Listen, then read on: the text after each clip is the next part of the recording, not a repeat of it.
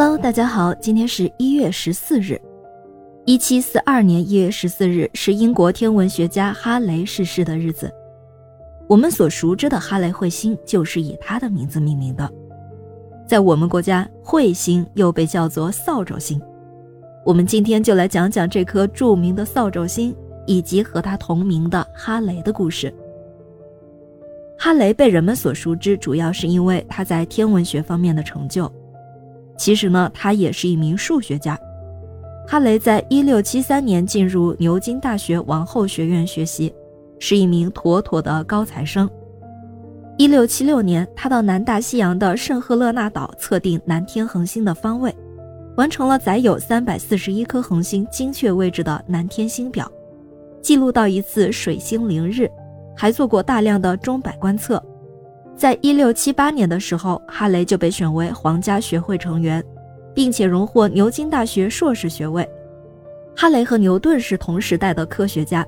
一六八四年，哈雷到剑桥向牛顿请教行星运动的力学解释，而牛顿则在哈雷研究取得进展的鼓舞下，扩大了他对天体力学的研究。哈雷具有处理和归算大量数据的才能。我们来看看他的成就。一六八六年，他公布了世界上第一部载有海洋盛行风分布的气象图。一六九三年，发布了布雷斯劳城的人口死亡率表，首次探讨了死亡率和年龄的关系。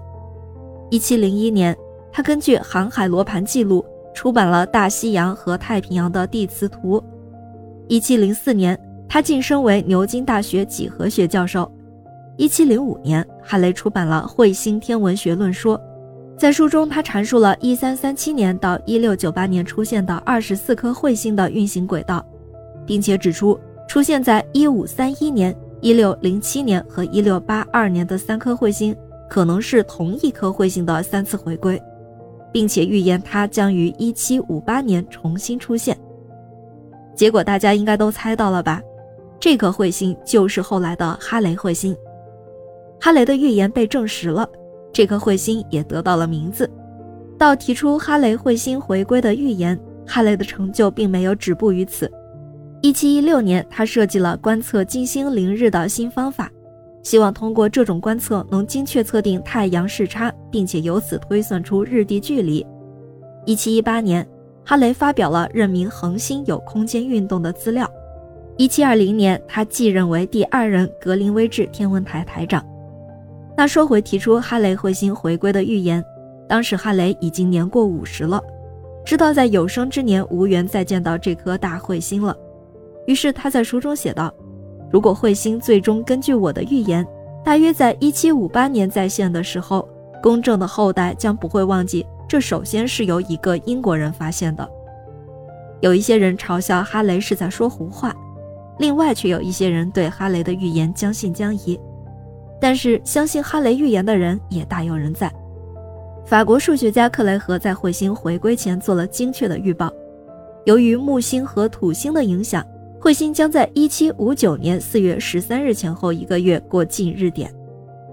哈雷彗星是第一颗经过推算预言必将重新出现而得到证实的著名大彗星，也是目前唯一一颗能用裸眼直接从地球看见的短周期彗星。如果足够幸运的话，人的一生中可以裸眼看见两次，其他也有一些可以用裸眼看见的彗星，但是那些都是数千年才会出现一次的彗星。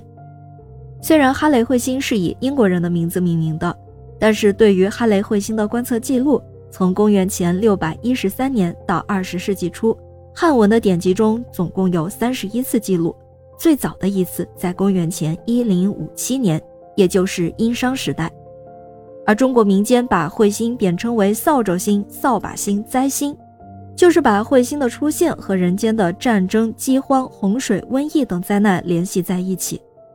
在中外历史上还有很多这样的事情，不过实际情况可能是灾难年年有，而彗星出现时，人们更容易去联想和联系吧。现在的人们可能更愿意去亲眼目睹这颗彗星的出现，把这看成是一次难得的机遇。上一次哈雷彗星过近日点的时间是一九八六年二月九日，不知道你是否经历过呢？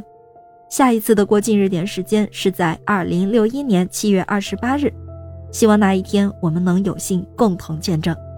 感谢您收听今天的故事，咩咩 Radio 陪伴每一个今天。